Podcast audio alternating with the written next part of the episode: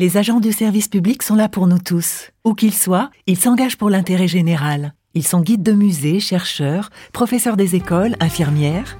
Mais est-ce que vous les connaissez vraiment? Le podcast Parole publique, avec MGEN, première mutuelle des agents du service public, met en lumière leur engagement quotidien et vous fait entendre leur voix. Et aujourd'hui, on écoute. Amandine, j'ai 41 ans. Je suis professeur des écoles et je fais ça depuis environ 16 ans. C'était pas quelque chose de prévu euh, vraiment euh, à la base. Je me destinais quand j'étais lycéenne à, être euh, danseuse. Puis finalement, bah, les choses ont fait que j'ai changé de voie. Et c'est à la fac de sport, finalement, que j'ai découvert l'enseignement de l'EPS et l'enseignement en classe élémentaire et en classe maternelle. Et c'est comme ça que je, je me suis décidée à passer le concours. Avec des CP, mon quotidien, c'est euh, une matinée où on, se concentre principalement euh, sur les, sons, donc la lecture, l'écriture et les mathématiques, les premières notions mathématiques. Et l'après-midi qui s'ouvre plus sur les, activités de découverte, entre guillemets, où on va euh, travailler sur des, questions de sciences, des questions de géographie ou d'histoire. Et puis tout ce qui est même musique, voilà, on est plus sur des activités plus libres et plus de découverte. Euh, où on voit les élèves un petit peu autrement, justement.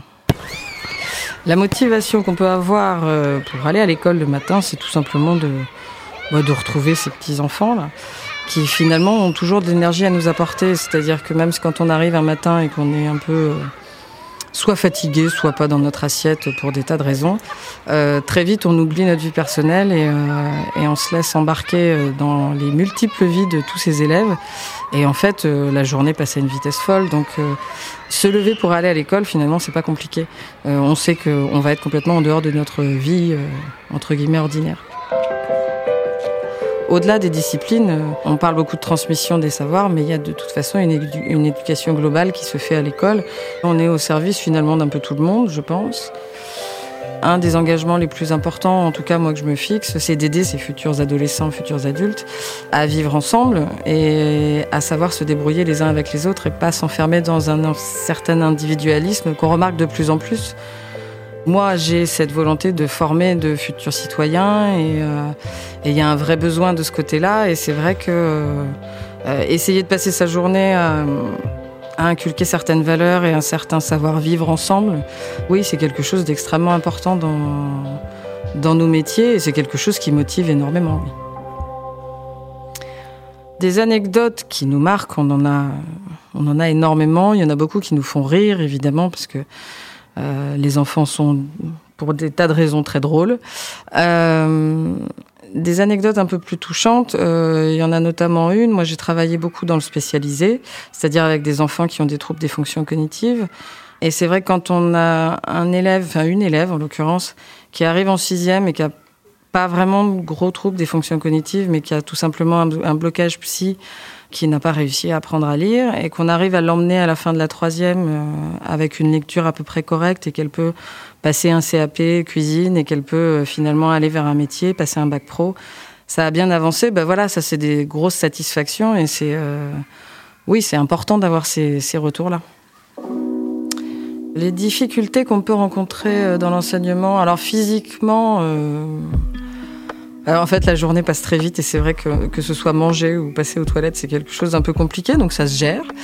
Euh, Au-delà de ça, et un peu plus sérieusement, un enseignant s'use quand même un peu, oui. On est constamment à se baisser, euh, on se fait mal au dos, on se fait, on, est, on est constamment en position debout et on piétine beaucoup, donc c'est un métier qui physiquement peut abîmer pas mal.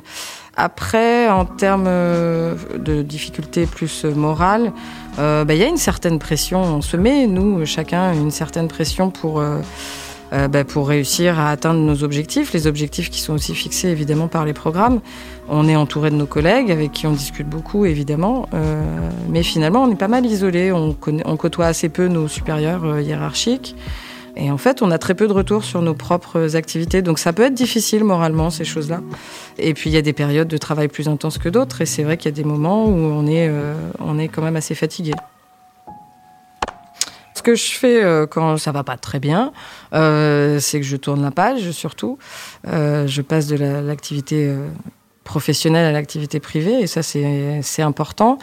Et puis, bah, quand j'ai besoin de prendre l'air, c'est euh, aller voir des concerts, c'est aller au cinéma, c'est faire beaucoup de sport. Je, je, je pratique le yoga euh, depuis euh, quelques temps. Et en effet, bon, c'est aussi lié euh, au fait que j'ai fait de la danse quand j'étais plus jeune, mais j'ai eu besoin de retrouver un peu de souplesse. Mais surtout, c'est vrai que le yoga aide à éviter certains mots, et notamment les mots de dos. Et c'est vrai que c'est quelque chose qui, qui soulage énormément et qui prévient. Ça m'évite des soucis donner envie à des jeunes de faire ce métier. C'est un peu compliqué quand même en ce moment parce que euh, il y a quand même de moins en moins de gens qui se présentent au concours et euh, de plus en plus de personnes qui partent de ce métier. Et en même temps, euh, il y a toujours des gens qui sont motivés par ça, heureusement. Il y a toujours des personnes qui ont vraiment envie de transmettre, vraiment envie d'être dans quelque chose, dans l'échange avec avec les élèves. Et celles-ci, j'ai envie de leur dire, allez-y, foncez, parce que on le sait quand on s'engage dans la fonction publique et quand on s'engage dans l'enseignement que on n'y est pas pour faire fortune et qu'on n'y est pas pour avoir une reconnaissance absolue. Donc si on sait ça dès le départ, je pense qu'on peut vraiment euh, prendre beaucoup de plaisir dans ce métier-là. Et il ne faut pas oublier qu'il y a le retour des élèves, et le retour des élèves, généralement, il est quand même très, très positif. C'était Parole publique avec MGEN, première mutuelle des agents du service public. On s'engage mutuellement.